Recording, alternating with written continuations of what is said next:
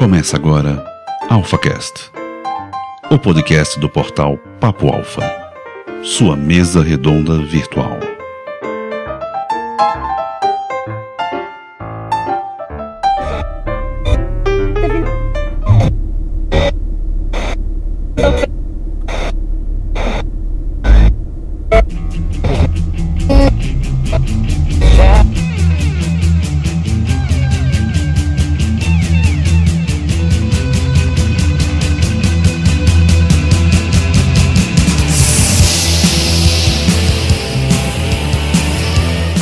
Augusta Perangusta Alfas. Bem-vindo ao seu lugar para líderes. Nasce hoje um novo portal de conhecimento, discussão e, por que não, entretenimento. Está pronto para virar sua cabeça? Está pronto para remexer suas bases? Está pronto para se tornar um alfa? Eu sou Andrigo Cremiato do papoalfa.com.br e vamos hoje fazer aqui uma nossa mesa redonda virtual, começando com o nosso locutor oficial Marcelo Torres. Fala aí, Marcelo. Isso aí, pessoal. Eu sou Marcelo Torres, como ele falou, e bom, eu não tenho partido político, eu sou só observador mesmo do mundo e vivo nessa coisa que a gente chama de Brasil. Isso aí, agora o nosso garboso Marcos Rocha. Beleza, pessoal? Tô falando aqui do sul de Porto Alegre. Não tenho partido político, não tenho religião e como todo mundo tô nessa barca tentando sobreviver. E a grande mente por tal do portal Misturamas Marques Winchester. E aí galera, eu sou o Marques ou Adonias lá do Michuramas, não tenho partido político, sou evangélico cristão protestante e enfim vocês vão me conhecer ao longo de tudo isso aqui. Vamos lá, e só complementando, eu tenho um partido político, ele chama PUMB, Partido Ultranacionalista Brasileiro. Só falta eu fundar ele. Vamos lá. Pode mudar como tesoureiro, eu aceito. Você está ouvindo AlphaCast, a sua mesa redonda virtual da internet brasileira.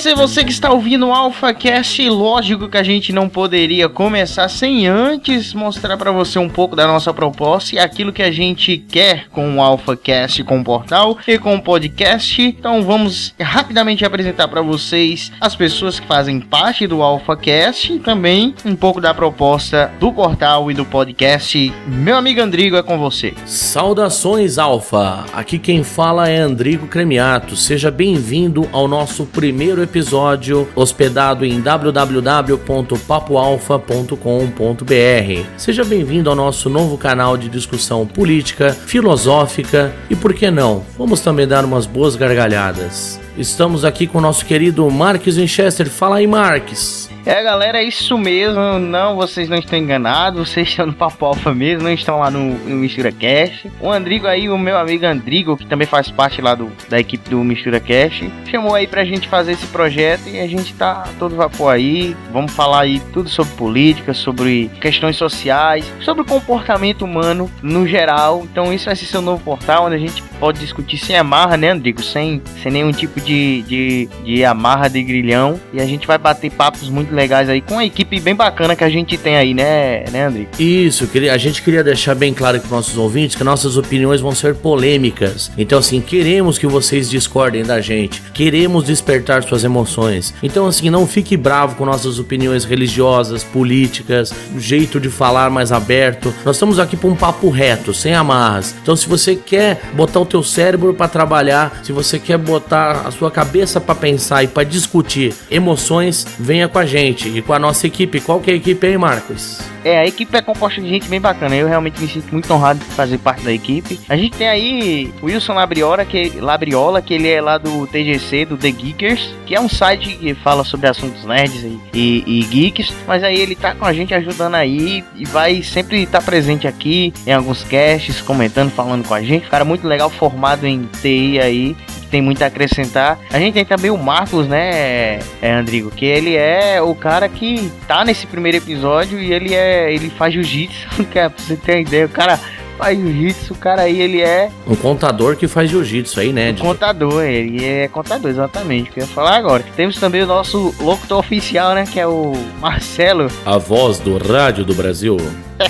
Marcelo que tem aí uma voz tão potente aí, ele também tá nesse primeiro episódio, vocês vão poder conferir aí. Também é formado aí é, análise de sistemas. Lembrando que o Andrigo falou que a gente tem opiniões, cada um tem opiniões, e realmente, se você for olhar lá, você for aí na aba Equipe Alfa, você vai ver que a gente distingue, distingue aí de muita coisa, de opinião política, até religiosa. Você vai ver que, por exemplo, temos dois agnósticos, temos um espírita, temos um evangélico, temos um, temos um que aderiu à religião nórdica, então tá bem misturado aqui o negócio. É, então, e temos também o nosso amigo aí, o Fábio Carvalho, que é artista, tá toda hora lá no, no, no SBT, no Silvio, fazendo umas palhaçadas. Também é sindicalista, ele é do Sindicato dos Eletricitários aqui de São Paulo e também concorreu a vereador em algumas eleições, né? É, temos o meu primo também, Leandro Seranto, que é um advogado lá aqui do interior de, de São Paulo, também muito conceituado, né? Encerrando aí a nossa equipe de participantes fixos do Papo Alfa.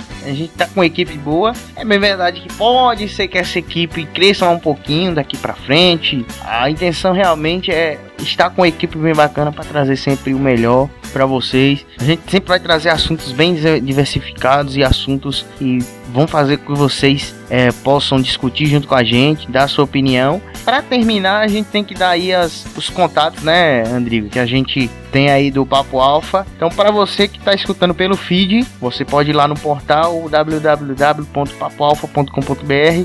Você pode comentar, enfim, você pode entrar lá no portal e nos ajudar lá, compartilhar com os amigos também o portal lá no Facebook, é o facebook.com.br Papo Alfa. Dá uma curtida lá, nos ajude. E também o e-mail para vocês mandarem sugestões, mandarem opiniões, mandarem dicas, para vocês falarem, para vocês discordarem, para vocês concordarem. Enfim, é o papoalfa.gmail.com. Então é isso. Obrigado a todos. E o feed, né? Não esqueça do feed. Assina o feed aí bonitinho, certo? É o feeds.feedburner barra papo alfa. Então, muito obrigado a todos vocês. Andrigo, é isso aí. Queremos que vocês discordem, queremos que vocês pensem, queremos que vocês fiquem bravos com a gente. Mas lembre-se, já dizia o Chaves, de toda discussão nasce a luz. Então vamos lá, bora pro cast. Isso aí, vamos lá.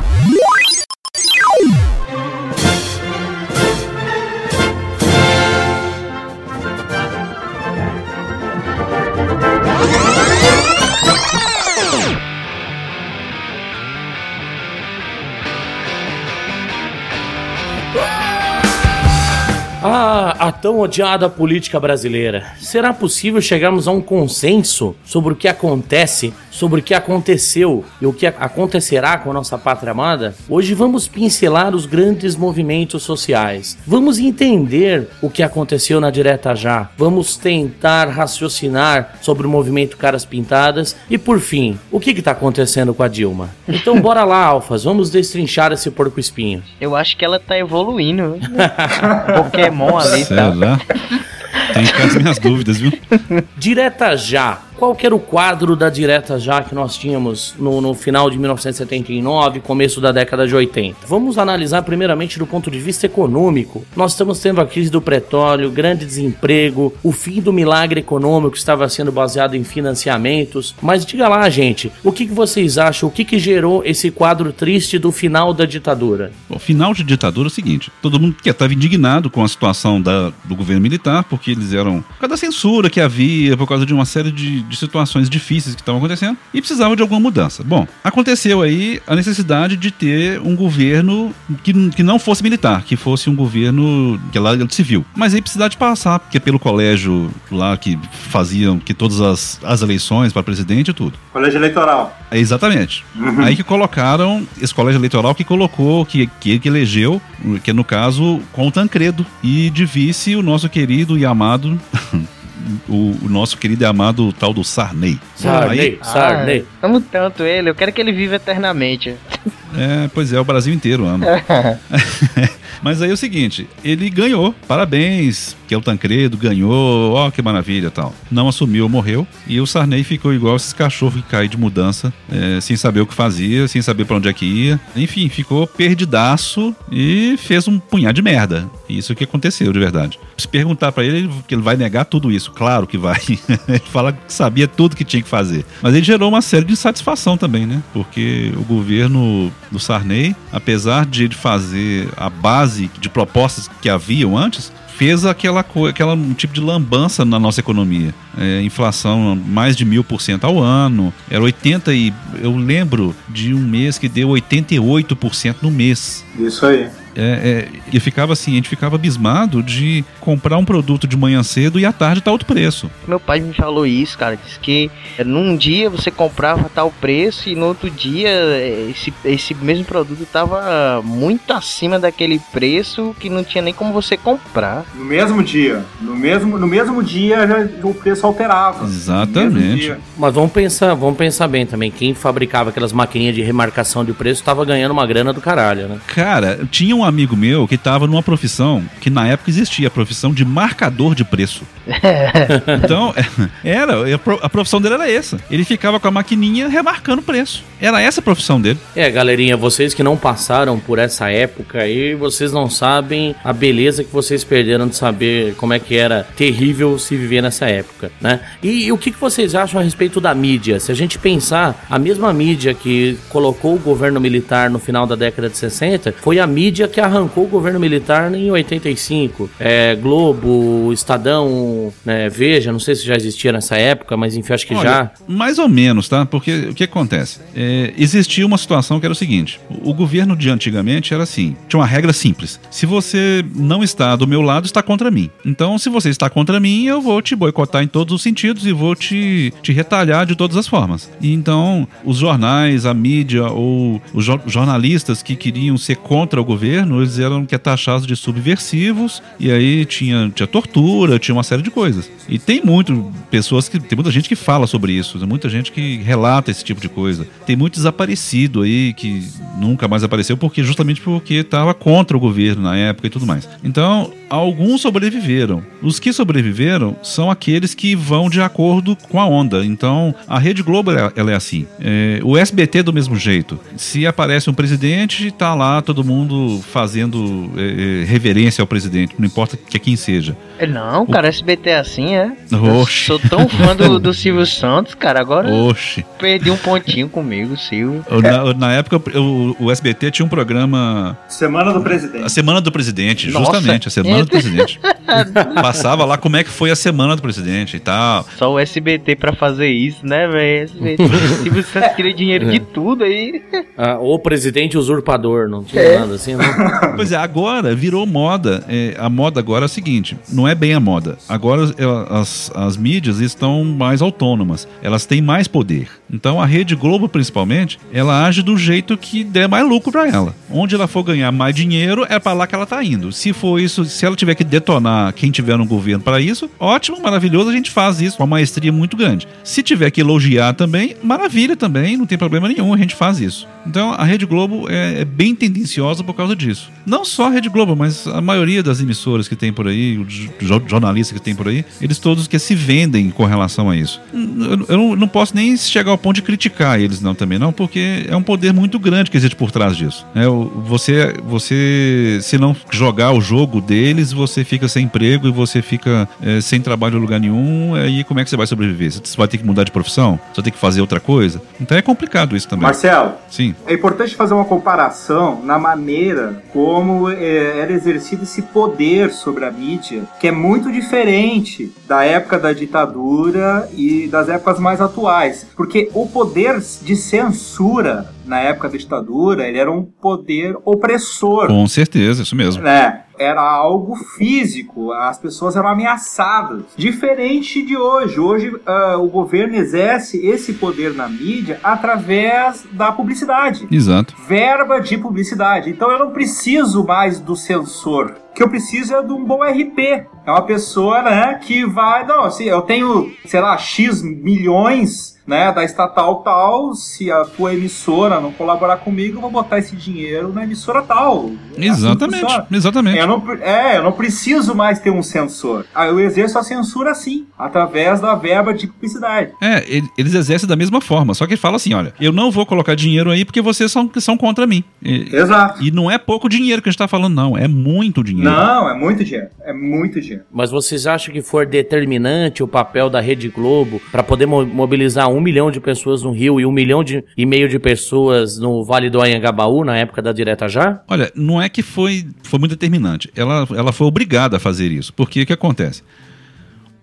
Os movimentos estavam lá e estavam acontecendo. As coisas estavam indo de acordo com a necessidade atual. Se eles não noticiassem, obviamente as outras emissoras todas iriam fazer a mesma coisa. Então, se eles não seguissem a mesma onda, eles iam ficar aqui para trás. Mas aí tem aquele, aquele lance também do cara que faz a análise que era de tudo. Eles estavam vendo que o governo Collor ia, ia pro saco. Então, eu falei assim: olha, é melhor eu ficar a favor do povo e é melhor ficar a favor deles porque vai entrar outro, outro governante aí. E eu quero me dar bem com ele. É, eu não digo nem do Collor, é, é a princípio mais que nem da direta já. O Collor também a gente vai, vai discutir, né? Ah, não, sim, o direta já também. Mas a, a direta já também teve uma participação muito importante, sim, a mídia, sim. nesse processo, né? Todas as, as emissoras que estavam noticiando ao mesmo tempo. Se eles não fizessem o mesmo, se eles não participassem de alguma forma da mesma coisa, para eles seria ruim. E outro detalhe, para a mídia não é interessante ter é, opressão eles se sentiam oprimidos para não noticiar as coisas e para fazer e para jogar o jogo do governo militar com medo de serem oprimidos que fisicamente de perder licença, de perder uma série de coisas. Então, para a mídia de uma forma geral, o governo militar é ruim, é muito ruim porque tem a censura, porque tem uma série de coisas. Então, era interesse também da Rede Globo e tudo mais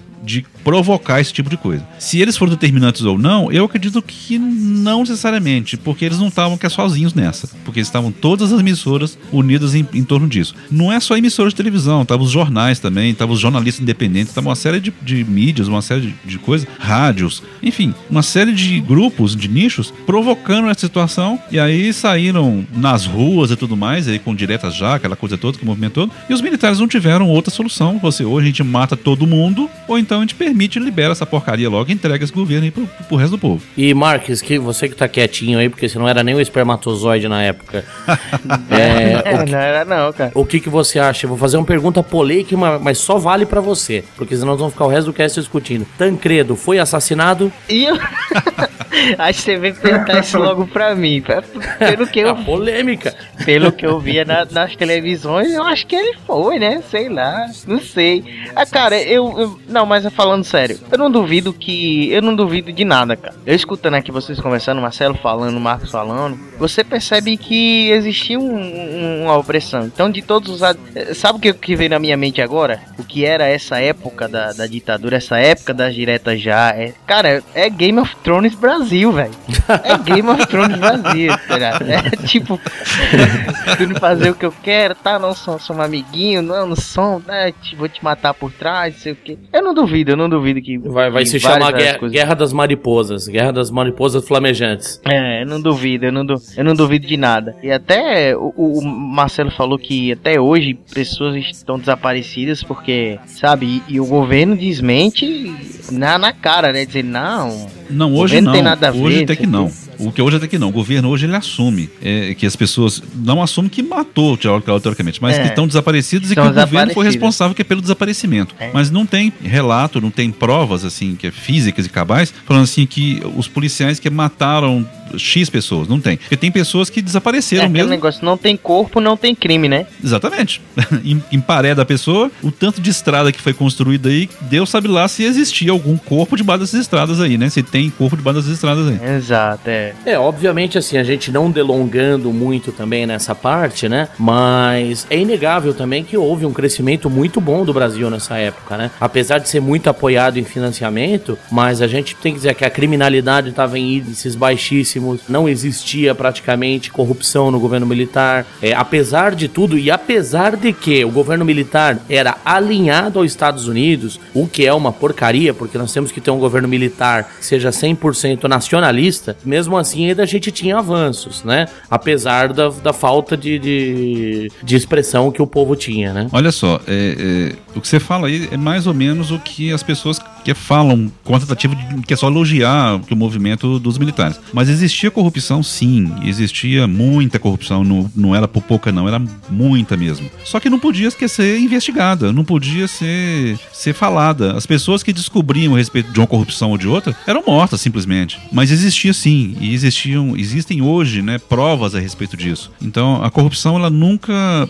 deu um, um, sossego, vamos falar assim. Ela sempre existiu. Em alguns momentos ela foi bem evidenciada, em outros momentos ela foi bem apagada, mas que existiu sempre, isso é com certeza. Os militares não foram santos, não. É, eu não sei avaliar até que ponto foi necessário que os militares assumissem, mas que também foi ruim com os militares, que eu sei disso. Agora, quanto ao que para a criminalidade, ela existiu da mesma forma e existiu também na forma de policiais também, na forma de policiais corruptos, como existem hoje também do mesmo jeito. Enfim, existiu a criminalidade mais ou menos da mesma forma. Hoje existe uma permissividade maior porque os nossos governantes não são lá essas coisas. Os nossos governantes, eu não falo só de presidente, não. Eu falo desde o vereador até o cargo de presidente. São todos os políticos, de uma forma geral, bem coniventes com os crimes. É, não, a minha, a minha tia é super é, democrática, ela é legal. Tia, se eu tiver ouvido o cast, te amamos, apesar de ser política, tá? né? Te amamos.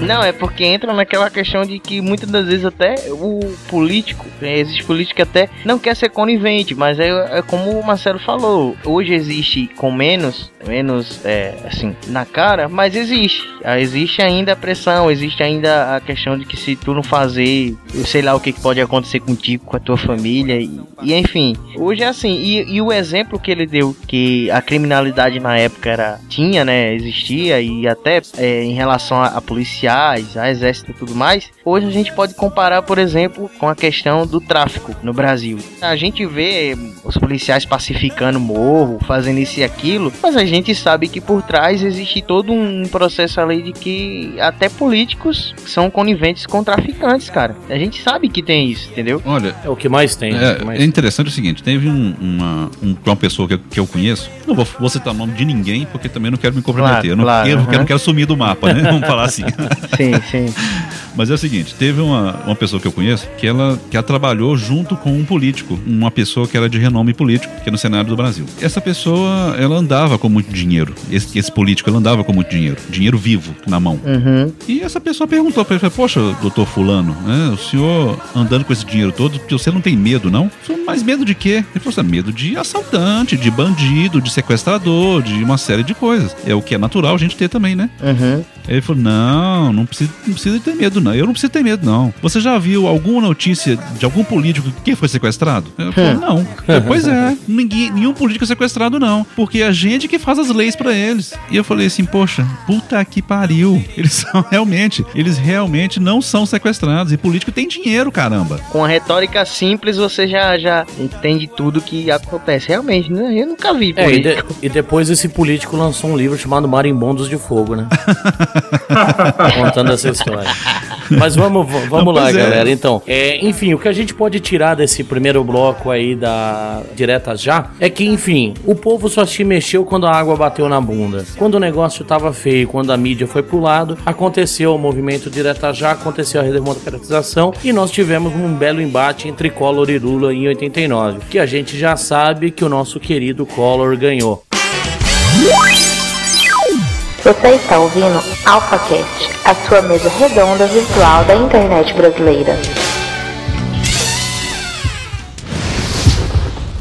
E o Caras Pintadas? Cara, eu, eu sou. Eu tenho uma coisa para falar até antes do, de, que é disso aí, que é o seguinte.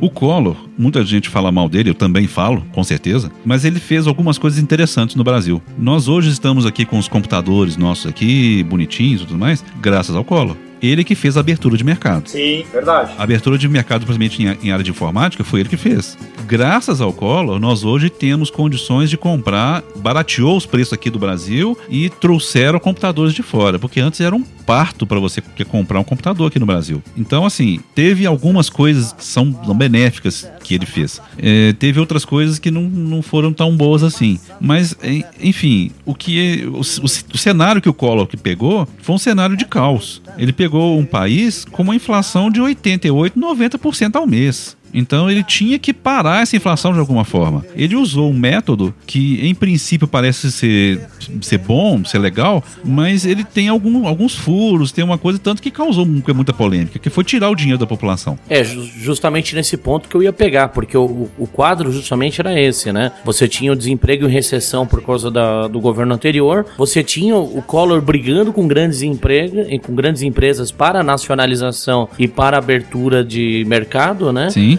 E a briga do Collor com a Globo, que pouca gente fala hoje, mas ele brigou feio com o Roberto Marinho Sim. e foi o que desencadeou também é, um movimento popular. Junto, obviamente, com o confisco da poupança e conta corrente. Sim, esse, esse confisco foi logo no começo, foi no primeiro mês de governo dele. Mas, mas o que desencadeou, principalmente, foi quando descobriram que a conta dele do PC Farias não entrou no confisco. Exatamente. Aí, aí a população ficou brava. Aí o pessoal ficou macho. Porque teve muita gente, eu, eu, que eu soube de notícias de pessoas que morreram por causa disso, por causa do confisco de dinheiro. Era gente que estava que é juntando dinheiro para tratamento de saúde, por exemplo, para fazer é uma cirurgia, e que quando que confiscou o dinheiro, a pessoa não pôde fazer a cirurgia e acabou morrendo por causa da doença que já tinha. Então, assim, houveram injustiças, mas não, não tinha como analisar que é caso a caso. Mas, enfim, a forma que ele fez a coisa era para ser uma forma que é bem legal, era para ser uma forma que é genial, assim. A inflação está muito alta porque o poder de compra está muito grande. Então, eu vou tirar o poder de compra que as pessoas são obrigadas a baixar o preço. Ótimo, ótimo, maravilha. Só que tem alguns furos nisso aí que os, que os analistas econômicos se falam e que realmente tem mesmo. Mas enfim, eu não sou analista econômico, eu não analiso essas coisas tão a fundo.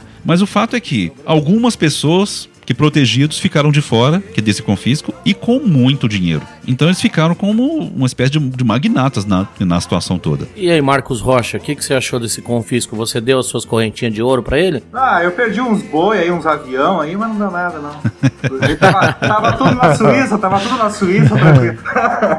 não, cara, assim, ó, eu, eu me lembro que eu tava na praia, aqui no litoral gaúcho, quando... De boa, né? Comendo e tal. É, né? é, quando o Colo apareceu na TV lá, dizendo que ia meter a mão na poupança da galera. Eu era muito jovem, né? Eu não tinha uh, na poupança, mas o que existia naquela época era muita gente que não trabalhava e vivia do over. Exatamente, isso aí tiveram que rebolar. Esse pessoal foi dormir com dinheiro e acordou sem nada. Exatamente. E, pessoal, e pessoas com padrão de vida altíssimo. Gente assim, que vive em mansão, que acordou no outro dia, acaba cadê meu dinheiro? Eu só posso sacar tanto. Eu me lembro que tinha o pai do amigo meu que ia dar uma viagem pra Disney pro meu amigo e foi cancelada a viagem. Só, filho, não vai dar. Porque. Você foi mal aí, viu, negada? o dinheiro do pai tá trancado. Esse moleque deve até hoje, esse moleque, sei lá, velho, ele tem algum problema psicológico, todo psicopata, alguma coisa tipo. É, e não dá para entender uma coisa assim, eu tenho vários amigos em Maceió, tive a oportunidade de frequentar a casa que era do PC Farias. Lá em Maceió, lá no estado do Alagoas, o Collor é um deus até hoje. Sério? Até hoje o pessoal idolatra o Collor a níveis astronômicos astronômicos. Exatamente, tanto que ele foi reeleito. Sim, com certeza, e vai ser mais 20 vezes. Sim, claro. E apesar de todo o bafafá que teve, aí a gente vê muito uma manipulação de mídia, né? Que é justamente o ponto que a gente quer bater é, aqui nesse assunto. Que é até que ponto que, por exemplo, que o Collor realmente era culpado, entendeu? Nós vamos falar mais pra frente. Será que a Dilma não tá com o rabo muito mais preso, só que ainda não teve essa mídia? A gente tem só esse quinto poder e a mídia mesmo não foi para cima ainda? Eu vi uma entrevista da, da ex-mulher do, do Collor, né? No, lá no The Noite do Janine Gentili, ela, ela até lançou um livro falando. E ela disse que o, o problema, ela até cita, né, numa parte da entrevista, que colocaram muito peso, maior até do que existia, em cima dele, entendeu? Tipo, fizeram dele um monstro que ele não era isso tudo. Ele foi culpado de muita coisa, mas fizeram, colocaram todos os problemas, foi como se pegasse todos os problemas do Brasil na, na época e colocassem nele. Foi ele que trouxe problemas, foi ele que desencadeou tudo isso isso. Foi ele que. A culpa é dele, entendeu? Sendo que não era essa coisa toda. De um algo que ele tentou fazer pro bem, entre aspas, ele acabou se perdendo, entendeu? E aí, como tem que ter um bode expiatório, o pessoal, né, e principalmente a mídia, jogou em cima dele. É, principalmente por ser do Nordeste, bode é bem adequado. Ah, tá. É, né, Marcos? Né, Marcos? É, tem, um, tem um detalhe muito grande que é o seguinte: as pessoas estavam com muita raiva porque tinha pegado o dinheiro deles. Então, isso desde a classe pobre até o grande empresário. Uhum. Então, todo mundo ficou com o mesmo dinheiro. Então, era, se eu não me engano, que era em torno de 50 mil, na época 50 mil, que é cruzados ou cruzeiros, sei lá o que, que era. Mas era um, um dinheiro pequeno. Tipo, hoje seria uns 500 reais hoje. Então, imagina todo mundo que recebia um salário maior do que 500 reais ficar só com 500 reais no bolso. Não importa o tanto, o tanto que você ganha. Se o cara ganha 100 mil, ele tá com 500 reais disponível. É. Se o cara ganha 600 reais, ele tá com 500 reais disponível. Então, isso foi muito foda, cara. Aí, muita gente com raiva dele. Tinha gente que perdeu milhões nessa história toda. Sim. Milhões mesmo. Então, muita gente com muito poder, com raiva do Collor. Então, o jogo foi bem pesado. E a própria Rede Globo fez uma, um- uma pressão muito grande em cima disso. Porque eles também pe- perderam dinheiro. Desde o jornalista até o diretor. Perderam muito dinheiro. Ai, se tivesse Facebook nessa Ah, época, puta, ia ter post pra caramba, cara. E com Não toda quero certeza. nem imaginar. Hashtag chateado com Collor, né? Pois é. Ia ter um hashtag chateado lá muitas vezes. E eu tenho uma história de um antigo professor meu, polêmica. Cadê aquela musiquinha do- da carinha do rato? Pamã. Eu tenho uma, uma proposta que, que foi distribuído maconha, maconha para o pessoal da Uni. Quem fosse na manifestação dos caras pintassem, pintava a rua, ganhava 10 gramas de maconha. Aí todo mundo Entendeu? foi. Aí não ficou ninguém de fora. O pessoal da, da Uni, da, da Uni, ah, então acho que foi, acho que foi verdade, viu? Isso aí. Seus maconheiros. Uni, beijo no coração, amamos vocês, tá? Isso aí era de muito tempo atrás. Só uma, uma curiosidade, já que vocês citaram o movimento dos caras pintados, vocês lembram de uma pessoa que se destacou muito nesse movimento dos caras pintados? Lindenberg. Lindenberg. E onde tá o Lindenberg hoje? É, Tá no é deputado ou senador, né? Deputado, né? E tá na lista que foi divulgada da operação essa da Polícia Federal. Na Operação Lava Jato. É, Exatamente, ou seja, o Lindenberg que lutou lá nos caras pintados, Pois é. que fez o seu nome em cima de movimentos populares, que tirou o Collor, hoje ele divide lá o elevador com o Collor e inclusive divide o nome na lista né, dos corruptos, ou supostos corruptos, né? É aquilo que o Marcelo tá falando, a gente tá discutindo. Que tudo que acontece, cara, pro protestos e tudo mais, sempre tem alguém no meio da multidão que Sim. vai se aproveitar disso pra se elevar, cara, entendeu? Não tem como. Sempre tem alguém que vai de má fé. Isso desde a Revolução Francesa, cara. Desde a É Revolução verdade. Francesa, tu tem sempre, assim, uma, uma parcela da, da, da população, das pessoas, sei lá, que se beneficiam, né, dos movimentos. E até que ponto essa, essa, esses movimentos são articulados realmente pelo povo, é algo nascido das massas ou organizado por essas minorias, eu não sei te dizer. Eu sei que sempre existe os aproveitadores dos movimentos, então eu, eu questiono um pouco a autenticidade desses movimentos. É, Eu não sei até que ponto isso é autêntico. Tem né? muito Isso jogo de interesse nessa história. Tem muito É. jogo de interesse. Tem interesse, tem. Porque o que acontece? O Brasil é um país dos espertalhões, né? Do, do cara que. Exato. né, o cara que. Exato. Do malandro, da malandragem. Então tem sempre um cara que vai querer ganhar alguma coisa dentro de, uma, de algo que já está consolidado. Você está ouvindo AlphaCast, a sua mesa redonda virtual da internet brasileira.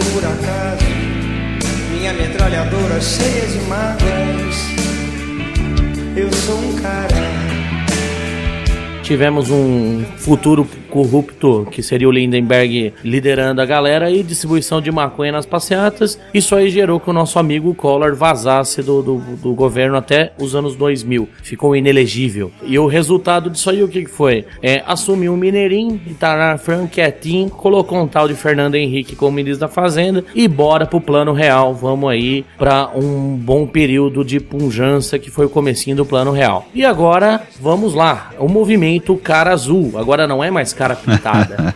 Agora é o movimento cara azul, cara do Facebook. Eu posso, eu posso lançar uma pergunta pra, pra começar isso aqui. Eu não sei se essa pergunta é válida, mas é uma pergunta que poderia até ficar pro final, mas acho que é uma pergunta válida para esse movimento, para essa era. A situação do jeito que tá. É só uma pergunta que eu quero lançar. Vocês acham que o plano real tá perto de acabar? Pode acabar? Pode acontecer alguma coisa? Vir outro plano? Porque, cara, a situação tá tensa, velho. Tá tensa. O plano real já faz tempo aí. Mas a situação tá tensa do ponto de vista político. Economicamente, Exatamente. nós estamos ótimos. Exatamente. Politicamente falando, nós estamos uma bosta. Nós estamos, ó, uma bosta. Mas com economicamente, nós não estamos tão ruim assim, não. Hoje o dólar chegou, que bateu em 3,07. R$ Três, 3 reais né? e 7 centavos. Yuhu! Uhum. é, ru pra você, né? Que pode É, pra mim é viajar pros Estados ver. Unidos. Eu que tenho que o sonho de juntar dinheiro, né? Não, eu, eu que vendo produto é, nacional, pra mim é ótimo, que o importado sobe lá nas alturas. É. Então, assim, as pessoas ganham muito com essa, com essa alta de dólar. Quem tem, tem ações, por exemplo, é, com essa fase de oscilação, ela oscila muito. Então é a hora que o pessoal ganha muito dinheiro. Bom, mas enfim, o fato é que o plano real não vai acabar. Não vai finalizar e não vai ter nenhum outro plano econômico por enquanto, não. Mas me dá medo. É, eu acho que é importante nessa hora a gente pontuar os, os dois lados da moeda, né? Vamos pensar assim, positivamente, vamos ser otimistas. Nós temos um crescimento acentuado do Brasil nos últimos 20 anos, que por mais que desacelerou, ele não parou. Temos uma inflação que, apesar de crescente, ainda pode se considerar controlada. Temos um crescimento muito bom da classe média e baixa, entendeu? Denotadamente na região do Marques, é que a gente tem que falar que o Nordeste hoje está um outro país, muito às vezes até melhor do que São Paulo aqui. E bons índices sociais, o Brasil continua sendo um exponente de crescimento mundial, porque ano que vem vem as Olimpíadas e continuamos aí na, na, na voga do povo. Então, é o que a gente pode dizer. Hoje, comercialmente falando, economicamente falando, a gente está pior do que o ano passado, mas ainda está infinitamente melhor do que na década de 70, infinitamente melhor na década de 80 e 90. Entendeu? Todo mundo concorda com isso? É, a década de 80 é considerada a década perdida. Né? É porque eu nasci nela. Engraçado, eu gosto da década de 80, é a melhor década da cultura pop. Mas É bem, verdade, não, é. É, eu concordo com Tira, você. o cinema, a década de 80 é excelente, né? Mas no resto. Não, cinema e baixo. música, cara. Ó, Olha o lado Misturamas, falando, falando o lado Misturamas. É, É complicado porque o que acontece? Nós estamos numa situação em que muita coisa está mascarada. Então, o pior ainda está para acontecer. É verdade. Eu não, eu não sei o que é pior, não, mas ele está para acontecer ainda. Isso. As coisas não aconteceram de tudo ainda não, porque as consequências dos desmandos e dos desvarios do ano passado ainda não chegaram. Começaram a chegar. Por Exato. exemplo, é, é, vou dar só um exemplo simples, né? Ano passado foi ano de, de eleição, então coisas ruins foram jogadas debaixo do tapete. Então, a nossa presidente segurou aumento de combustível, segurou aumento de, de luz, aumento de água, é, não falou de racionamento de água em momento algum, que diminuiu o imposto. Então, fez to- todas as medidas que são teoricamente que populares para segurar a eleição dela. Isso aí os governantes também fizeram a mesma coisa. O governo de São Paulo, por exemplo, não admitia é, que havia racionamento de água em momento algum. Em momento algum admitia. Sendo que já estava usando volume morto de lá do Cantareira, sendo que. Então, assim, não é racionamento, mas estava faltando água dia sim, que dia não, em, em alguns lugares lá de São Paulo. Mas enfim, a conta, que é- que é lá de gasolina, por exemplo, tá chegando agora. Nós estamos pagando agora, tivemos três aumentos só esse ano de gasolina. E vamos ter mais, porque a conta não foi paga ainda. A conta do petróleo todo, de uma forma geral, ela ainda vai chegar. A conta do, é, é, da- das refinarias que foram pro saco, aquela refinaria de lá, de, lá do Chile, se não me engano, não foi? Que foi comprada lá por um, um valor astronômico. É, é, Passadina? vai chegar ainda pra, É, de Passadina. Vai chegar ainda pra gente. Não chegou essa conta ainda não. Vai chegar. O governo, aliás, o país ele não tem condições de sustentar todas as obras sociais que ele tem, as bolsas e tudo mais. Ele não tem condições financeiras para isso. Então, a conta disso ainda vai chegar para gente. Não chegou ainda, porque ele estava fazendo, o governo estava fazendo empréstimo para sustentar os programas sociais. Vai chegar um ponto que não tem empréstimo mais. Mas o Brasil ele não tem recursos naturais que podem fazer com que ele se sustente. Agora, a roubalheira que existe aqui é tão grande que isso é nada para que o Brasil se sustente por ele mesmo, né? Pois é, é pra, assim, para chegar num ponto, para chegar numa situação de controle, teria que acabar com alguns dos programas sociais, só que não tem político que tenha, é, tenha coragem de fazer isso, porque isso que é suicídio político. O político que chegar e falar assim, nós vamos acabar com esse programa social ou com aquele, ele está conquistando a, é, com a antipatia de boa parte da população. Mas o fato é, o, o país não tem condições financeiras e econômicas, é a mesma coisa, né? Não tem situação econômica que é favorável para sustentar esses programas todos. Isso é fato. Então, isso ainda não chegou à tona, não. Nós não chegamos ainda no fundo do poço, não. Vamos chegar e a conta vai chegar para nós, que somos cidadãos, que pagamos os nossos impostos. Tem até medo disso, viu, cara? Dá até arrepio quando você fala, cara. Pois é, é muita coisa, é muita coisa coisa que está debaixo, debaixo aí escondido e que não apareceu ainda e que vai aparecer. Vai aparecer no decorrer que desse ano, ano que vem, porque não tem condições de segurar. Eu, eu achei interessante uma, um vídeo que eu vi que foi a fala da presidente num debate com o Aécio. Parece que foi o último debate que teve com a Globo, que a, a presidente chegou e falou pro Aécio, chegou e falou pro Aécio assim, olha, eu sei como é que você vai ser o seu plano de governo. Você vai, vai é, no, logo no começo, você vai, você vai mexer com a gasolina, que vai aumentar a gasolina, vai aumentar imposto, que, que vai aumentar a luz, que vai mexer no que é lá em direito do trabalhador. Falou tudo o que ela fez. Exato. Falou qual é ia fazer, tudo aquilo que ela já fez. Por que, que ela falou isso? Ela estava é, com a ideia de que não ia, afinal das contas, que o Aécio que ia ganhar mesmo, e essas medidas eram medidas necessárias. Elas tinham que acontecer de uma forma ou de outra. Ela só cantou a bola para ele que se, se ele ganhasse, se ele fizesse isso que ia fazer mesmo, ela ia chegar ia lá no, no, no, com a Globo, por exemplo, assim, tá vendo? Eu avisei que isso ia acontecer, tá vendo? Como ele ganhou, agora aconteceu. Mas não, são medidas que têm que acontecer, porque a conta tá aí, ela precisa ser paga de alguma forma. Nós é que vamos pagar. Nós temos um, um panorama que não é dos mais favoráveis. Agora, eh, não vamos ser polêmicos, né? Vamos fazer o nosso papel de alfas aqui e guiar a sociedade. Gente, é muito post de Facebook, é um cara azul tentando manipular a opinião pública. Se não tivesse Facebook, o Brasil estava 50% melhor do que está hoje. Porque, por exemplo, eu digo por experiência própria, basicamente a minha função é conversar com uma média de 10 empresários por dia. Eu vendo empilhadeiras. Toca aquele sinalzinho do, do cifrãozinho agora. Eu vendo empilhadeiras, promove empilhadeiras, as melhores do Brasil.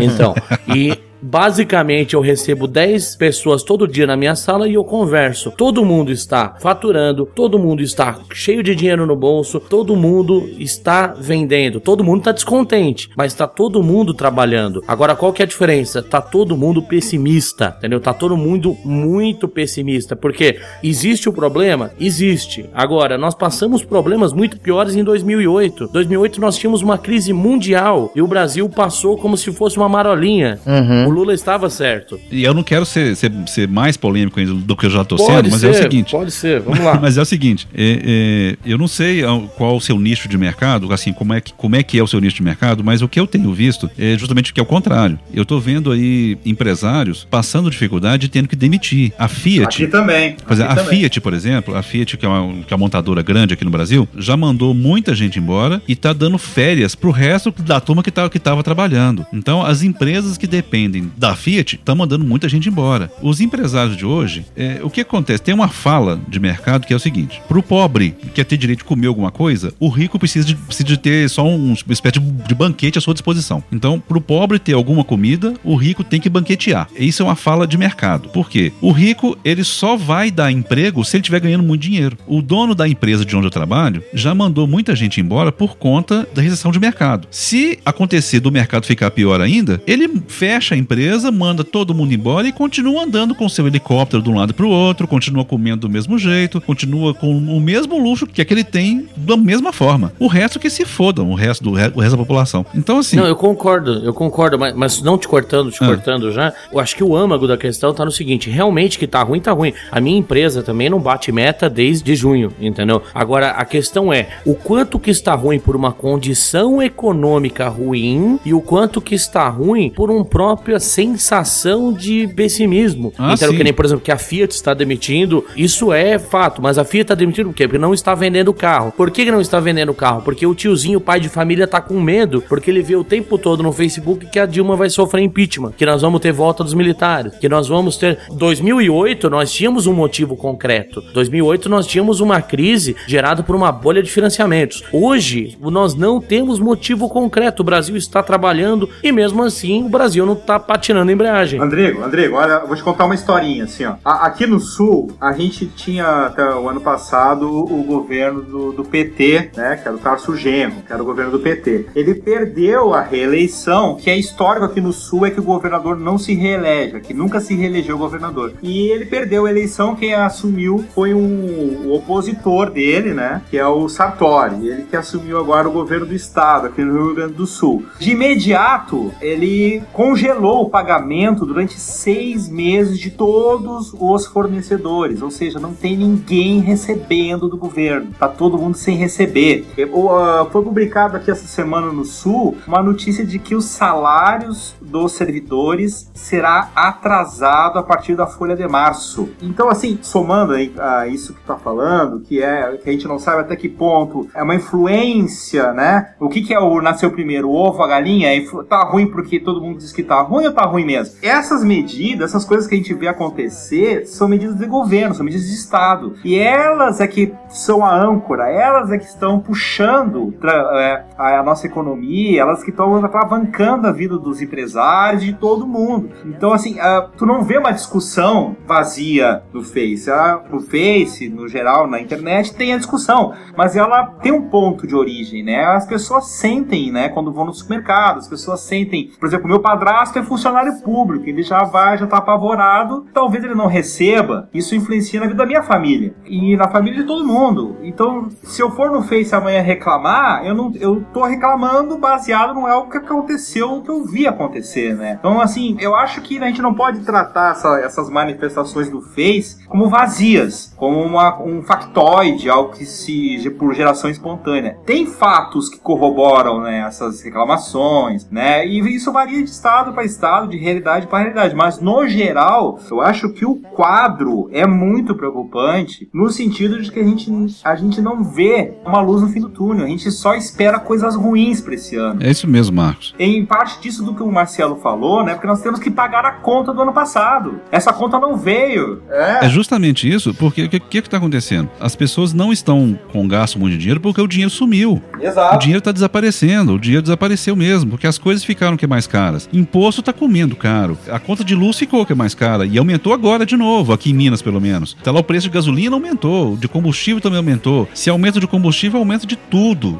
E tudo que depende de combustível, eh, depende de tudo. Então, É. assim, tudo vai aumentar com o mesmo tipo de proporção. Não tem escapatória, o dinheiro acabou. Pra você ter uma ideia, tem amigos meus que estão comprando coisa, tem um amigo meu que foi comprar um móvel, ele chegou numa loja de móvel e falou assim, eu quero comprar essa mesa aqui. Tá quanto a mesa? Ele falou assim, tá 1.500. Falou assim, que eu te ofereço 800, mas para levar agora. A pessoa que vendeu, porque não tá vendendo. Ele falou, ou eu vendo ou eu perco a venda. E é bem simples assim. Então tem alguns nichos de mercado, não sei se com empilhadeira chegou a esse nível ainda. Se alguém chegar para você e falar assim, tá quanto empilhadeira? Ah, tá 100. Aí eu ofereço 80. Se você quiser vender 80 agora, eu vou levar. Então, não sei se chegou a esse nível aí, mas Não, não. Graças a Deus, Pois não. é, e- mas o, o fato é que, se você ficar aqui sem vender, o pouco que vender, que é mesmo que é tendo algum prejuízo, é lucro. É verdade. Mas isso é triste ao mesmo tempo. É, Porque é. não é, a realidade não é essa. O jeito correto de fazer não é esse. Mas o que está acontecendo é que o dinheiro sumiu do mercado. Então, para pequenos consumidores, sumiu. É, o que a gente finalizar assim, a crise de 2008, por exemplo, eu, eu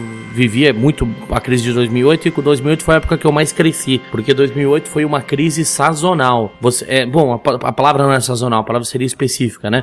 Você tinha uma crise muito grande no setor metal mecânico, no setor automobilístico, enquanto o setor de construção civil estava bombando. Entendeu? Então, por exemplo, para o meu nicho de mercado que é específico, 2008 estava lindo, estava maravilhoso. Sim, claro, claro. Entendeu? É, hoje, por exemplo, a gente pode dizer que não, não está lindo, não está maravilhoso. Não sou o defensor da Dilma nem um pouquinho. Haters que vão lá me atazanar no Facebook. Não sou seguidor da Dilma, entendeu? Pelo amor de Deus, eu sou comunista. Eu tenho uma estátua do Stalin e do Mal aqui que eu estou olhando para ele aqui. São dois líderes principais da minha vida. Mas não, a Dilma não é comunista e eu não, eu não gosto dela, entendeu? Agora, a questão é que hoje em dia nós estamos tendo um factoide, como vocês falaram de Facebook, pode até ser que não. Agora, que está sendo exagerado, ah, isso eu não duvido. Não, eu tô, eu tô entendendo o que o André tá querendo dizer. Existe essa questão, por exemplo, o Marcos falou, o Marcos foi, o Marcos falou que a gente não pode também impedir ou generalizar porque eles estão falando de uma coisa que eles estão vivendo e tudo mais, mas eu também entendo a parte do Andrigo que muitas das vezes se fala demais no Facebook, se xinga demais, é, se coloca demais aquilo que você tá seguindo no Facebook, mas externamente você não tá fazendo nada. Não, o próprio brasileiro não abre, não está abrindo mão para que a coisa melhore. A gente tem vários e vários programas governa governamentais federais que são programas que, para mim, se fossem tirados, se fossem erradicados, não, não, não diminuiria em nada é, no, no, que o brasileiro teria ou não, sabe? E,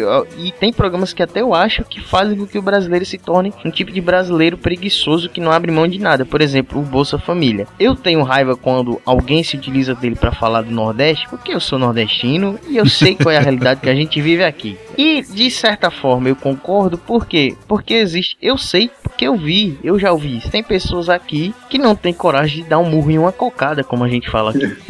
não vão, é, no trabalho e vive do Bolsa Família. Eu tenho Bolsa Família, para que eu vou trabalhar? Aí quer dizer, o brasileiro quer que a coisa melhore, mas ele mesmo não quer abrir mão para que a coisa melhore. Ele mesmo não quer dar a cara a tapa para que a coisa melhore. E aí vai no Facebook, fala tudo aquilo que tem vontade de falar, mas quando é na hora H ele não faz nada. É, fica parado, fica calado e o Brasil indo de mal a pior. Eu entendo, é, foi isso que eu entendi que o Andrigo quis falar. É bom que se debata isso no Facebook para que a gente comece a ter uma mente mais participativa no, no que está acontecendo no nosso país, é bom. Mas também se torna é, o maléfico porque só faz, se fala no Facebook, mas na hora H não se faz nada, entendeu? É, 20 mil confirmados no movimento Fora Dilma. Você vai lá ver, tem 200 negros, mais ou menos ainda. É. É, né? Então, esse realmente que eu acho que está hoje o grande problema do Brasil. Agora, tudo bem, existem realmente problemas do ponto de vista de rombo de governo. Porque, primeiro, a nossa corrupção é ridícula, entendeu? É, é uma coisa das, ma das maiores do mundo. Agora, analisando friamente, hoje, um impeachment, ele não traria vantagem nenhuma pro Brasil. Ah, não, isso eu concordo. concordo a gente, a gente precisaria, se fosse para mudar, só que aí eu não virei militar ainda, então ainda não pode acontecer, porque quem vai ser o líder vai ser eu. A gente precisaria de um golpe militar que acabasse com tudo. Porque só para ter um impeachment, vai entrar quem? O Renan Calheiros. Que, que, que, o Renan Calheiros tem melhor do que a, a Renan Calheiros? Não, desculpe, o, o Michel, Michel Temer. O que, que o Michel Temer é melhor que a Dilma? O que, que o Michel Temer representa? Então, essa que é a questão. Eu acho, e eu acredito que nisso vocês concordam comigo, talvez sejam um dos poucos pontos que a gente vai concordar hoje, mas é que o impeachment hoje é pior para todo mundo. É pior para a economia, é pior para o povo, é pior para o rico, para o pobre, é pior para todo mundo. Mais ou menos, viu, Andrigo? Então, no caso, uma intervenção militar seria boa no sentido de que a ordem seria estabelecida no país. Pelo lado de censura, seria ruim. Censura, opressão e tudo mais. Mas a ordem de quem? Pois é, a gente tem uma experiência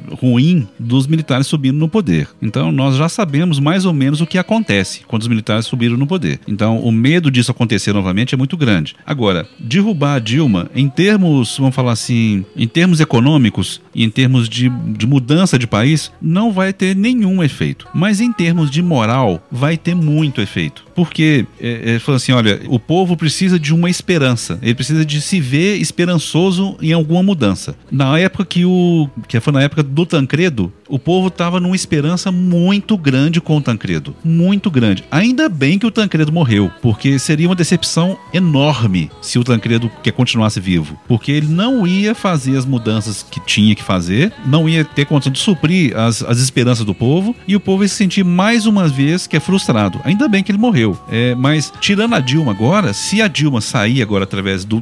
De, de- sair agora com o impeachment, o que vai mudar é isso? O que vai mudar é que o povo vai se sentir com uma esperança muito maior. Pode ser que. Pode ser não, eu tenho certeza que o Temer não vai fazer mais bosta nenhuma, além do, do que já está sendo feito. Ele vai agir da mesma forma como tem agido. Mas só o fato do povo ter ido às ruas, ter manifestado e ter tirado alguém do poder, foi, poxa, nós conseguimos que fazer isso. Aí é, é como se isso fosse uma vitória, pequena vitória, para esse povo. Mas com a pressão do povo, pode ser que aconteça que o Temer, ele de alguma forma, ele reconsidere algumas coisas que estão sendo feitas pelo governo, não todas, porque eu acho que ele não tem todo esse poder, mas algumas coisas. Mas olha só, o, o Marx falou do, do Game of Thrones, né? Vou colocar uma situação do Game of Thrones pra vocês. Quando o, o Joffrey morreu, fez muita diferença, já que o trono de ferro continuava com os Lannister? Não sei, eu não assisti.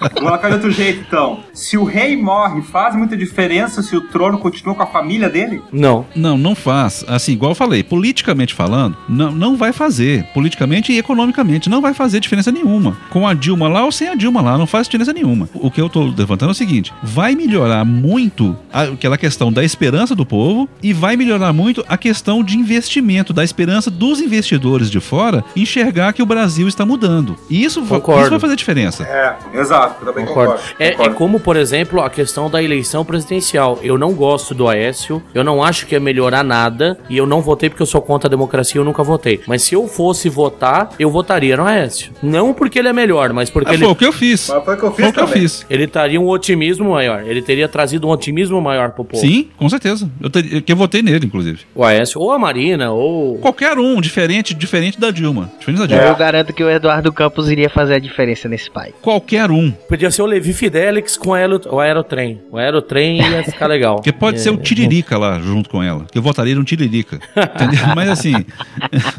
não fala. Eu tenho uma opinião muito, muito que é pessoal a respeito de, desse negócio, que é o seguinte: se eu pudesse, se tivesse, eu tivesse uma condição de modificar uma lei no país, que baixar uma norma aqui no país, eu faria uma coisa assim, que seria, para mim, seria interessante, que é uma pessoa que é eleita para um cargo, nunca mais ela vai exercer esse cargo na vida dela. Então, o cara que se elege para vereador, por exemplo, ele exerce uma vez o mandato e nunca mais ele se elege de novo para vereador. Acho que tinha que ser nem pra nada. Não, ele- não, ele pode, ele pode sim. Eu acho que, olha só, para ele se eleger a prefeito, ele precisa primeiro passar pelo cargo de vereador. O cara não pode ir direto lá para prefeito. Só a Dilma, o cara, né? Só a Dilma Só a que Dilma que vai direto para presidente. né? pois é, então a pessoa assim, eu nunca mais vou exercer o cargo de vereador, mas eu posso exercer o cargo de prefeito porque eu já exerci vereador. Ok, candidato a prefeito. Se ganhar, ok. Se não ganhar também, foda-se, aí beleza. Mas o, fa- o fato é, não existiria que é só político de carreira. Eu tenho aqui na minha cidade, que eu sou de Minas, aliás, nas cidades de todas, aí, não sei só, só que eu sou de Belo Horizonte, que é onde, onde eu moro, ou então qualquer outro lugar, não. Qualquer cidade você pode ver aí que tem vereadores que estão no cargo de vereador assim há 30 anos, 40 anos de vereador. Mas não estamos falando de você, não, tia.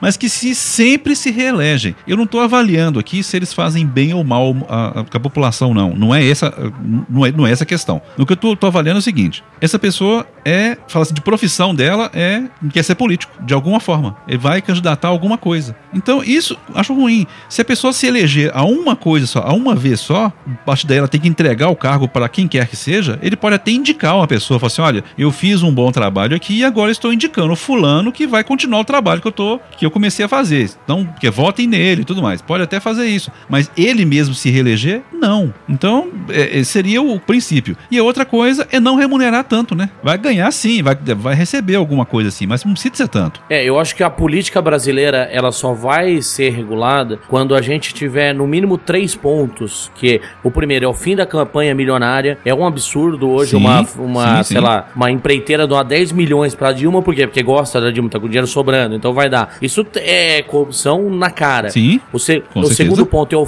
o fim do, do, do voto obrigatório. Isso Sim. é um voto de cabresto. Sim. Tem que acabar. E o terceiro ponto, que é a gente acabar com o pluripartidarismo. A gente tem que ter o partido A e o partido B. O branco e o rosa. O republicano e o democrata. E acabou. Ah, não, isso aí eu já, Entendeu? que eu, já, eu já sou contra. Pode ter partidos que você quiser. Você pode criar o seu partido, sei lá, partido do movimento dos, do sem carro. Foda-se. Você quer criar um partido desse, alguém que votar no você é burro. Mas e o fundo Mas- partidário que você ganha de milhões de reais todo ano só por ter o partido? O que tem que mudar é o fundo que é partidário, mas não o direito da pessoa exercer. O que tem, que- o que, tem que mudar é a lei, que fala que fala assim, olha, eu vou dar dinheiro para porque você tem um partido. Fala, não, foda-se. Você, você quer ter um partido? Arruma o dinheiro do jeito que você achar que deve. Tira do seu bolso aí e sustenta seu partido.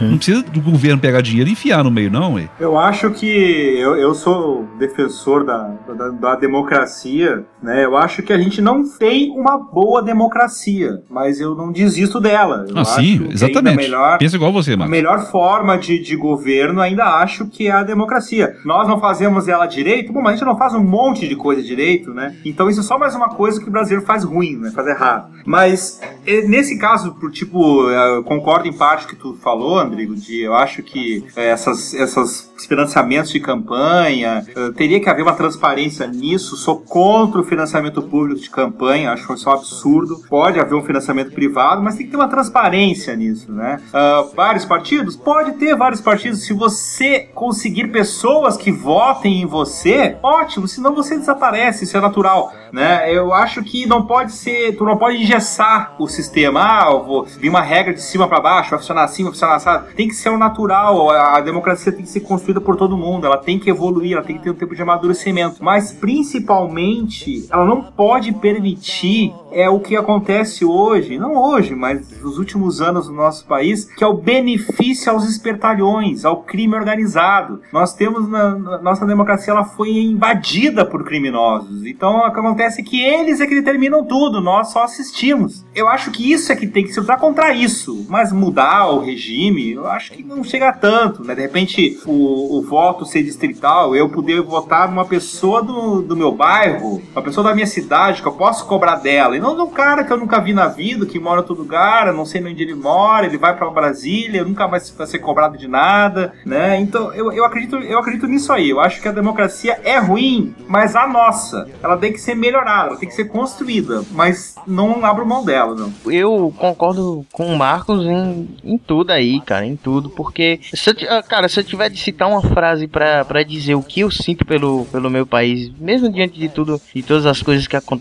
cara, eu vou citar aqui a, a frase que foi a frase símbolo da, da campanha do, do, do falecido Eduardo Campos, cara. Que nós não podemos desistir do Brasil, cara. É aqui onde a gente vai criar os filhos da gente, onde eu vou criar meus filhos, sabe? É onde, onde eu vou viver, não tem pra onde. Então, tudo tá acontecendo, mas eu não posso desistir do meu país. Pode desabar, mas a gente tem que lutar, cara. Tem que ir adiante, tem que tentar reverter isso aí de alguma forma. A população, aqueles que não estão lá em cima, que não estão a par de tudo que tá acontecendo, tem que se levantar de alguma forma, tem que deixar de, de, de, de- de só falar, só falar e agir de alguma forma. Então, eu concordo aí com, com tudo que o Marcos falou. Acho sim, como o Marcelo falou, que tem que haver essas mudanças aí em relação à questão de, de verba partidária para fazer campanhas. Eu achei muito legal essa, essa ideia de é, o vereador se elege e depois ele não pode mais se eleger mais. Isso cortaria, isso quebraria com muita coisa de roubalheira, cara. Com muita coisa de, de, de ruim na política. Porque o camarada não tem mais como se como voltar a um cargo que ele poderia passar, sei lá, oito anos roubando naquele cargo. Ele não tem mais como fazer isso.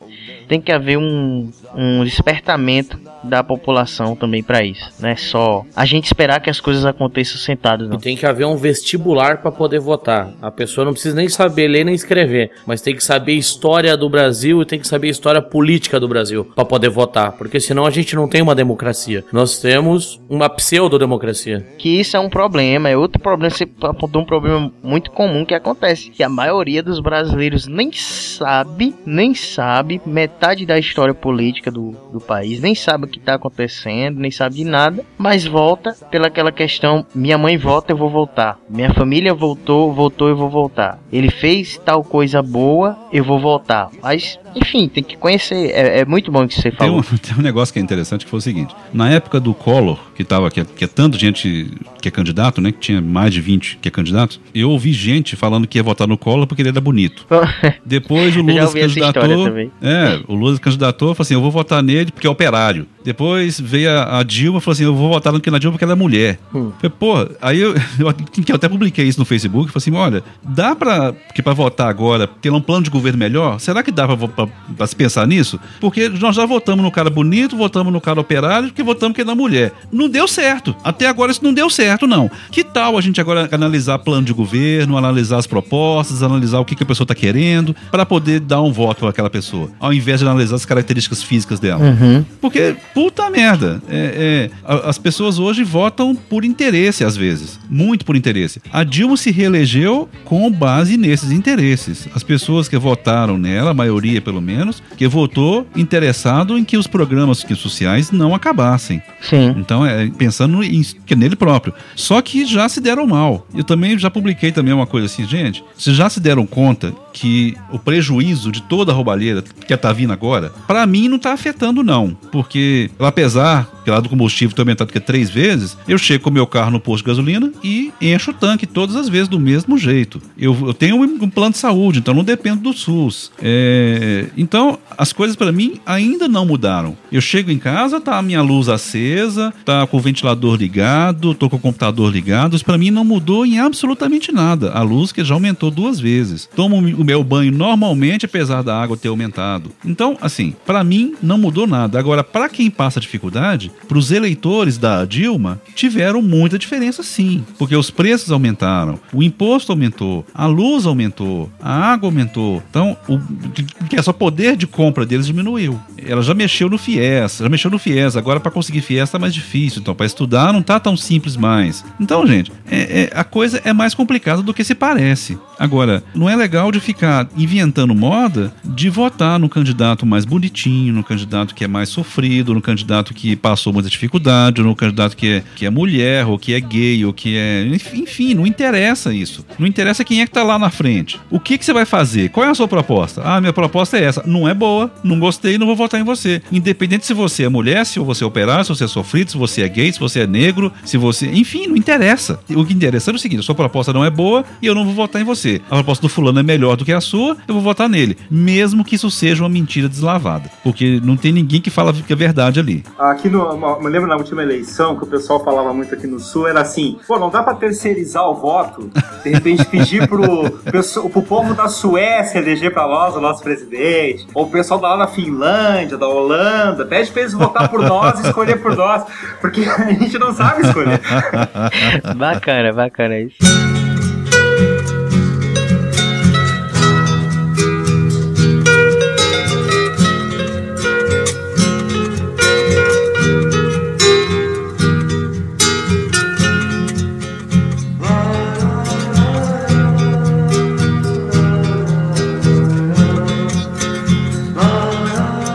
Mas é isso aí, Alfas. Eu espero que cada um tenha pensado um pouco, cada um tenha refletido. Agradeço os meus amigos aí, o grande Marcelo Torres, o locutor. Dá um abraço pra galera aí, locutor.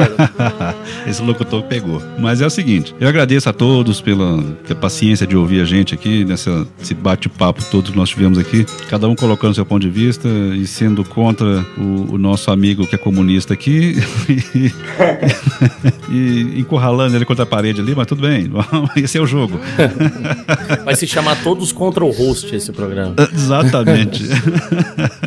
mas eu agradeço a todos mesmo pela, pela participação, que por tudo. E aí, Marcão, dá suas considerações finais. Eu também, eu agradeço a oportunidade aí de dividir esse espaço com vocês, agradeço ao pessoal que escutou, né? Eu não sou nenhum especialista, eu não sou cientista político, mas eu sou uma pessoa, né, que escuta muito, vê muito e é, tem minhas próprias ideias, né? Nem sempre as pessoas concordam com elas ou não, mas eu acho que o importante é isso, a gente poder se manifestar, falar o que pensa, discutir e aproveitar é, esses momentos aí para aprender, né? Porque já dizia um, um, um velho sabão, a ideia, né, ao contrário do pão, quanto divide não diminui, né? Belo, muito belo. E aí, grande Adonias, a mente pensante por trás do portal de Misturamos. Ficou quietinho hoje no começo, mas depois deu show, meu amigo. Ah, que isso, eu tô aqui pra aprender, cara. Eu agradeço muito essa oportunidade que você me deu de poder fazer parte aqui desse projeto que está começando. E realmente eu aprendi muito, sabe? Marcelo, Marcos, você. Muito. Tenho, sou novo ainda, né? Tenho muito a aprender. Foi muito bacana. Claro, cara, eu sei que eu vou até. Sei lá, eu espero que nunca acabe o Papo Alfa, mas eu sei que eu vou aprender muito aqui com muita gente que vai passar por aqui. Quero agradecer a todos que escutaram. Peço também que vocês escutem lá o Misturamas. O, vocês vão lá no misturamas.com.br. Escuta a gente lá, a gente fala de cultura pop, de ontem, de hoje, de sempre. Sempre com coisas sobre cultura pop. O Andrigo faz parte da, da equipe e a gente sempre tem convidados. E é isso aí. Obrigado pelo papo. E até acho que o próximo Papo Alfa, né, Andrigo? É, e conclamamos aqui todos os alfas. Os alfas não são nós quatro. Os alfas é você que tá escutando. Eu tenho certeza que a pulguinha alfa já tá atrás do teu ouvido. E concordou? Fale com a gente, manda um e-mail. Discordou? Fale com a gente. Quer ameaçar eu de morte? Fale com a gente. Só não fique indiferente. E acesse lá www.papoalfa.com.br, Twitter Papo Alfa, facebook.com barra Papo Alfa, tudo com PH. Nosso nome é discussão, nosso sobrenome é polêmica. Saudações e lembre-se, a de Augusta Perangusta, por caminhos difíceis chegamos à glória. Tchau, tchau. Nos quartéis lhes ensino uma antiga lição de morrer pela pátria e viver sem razão.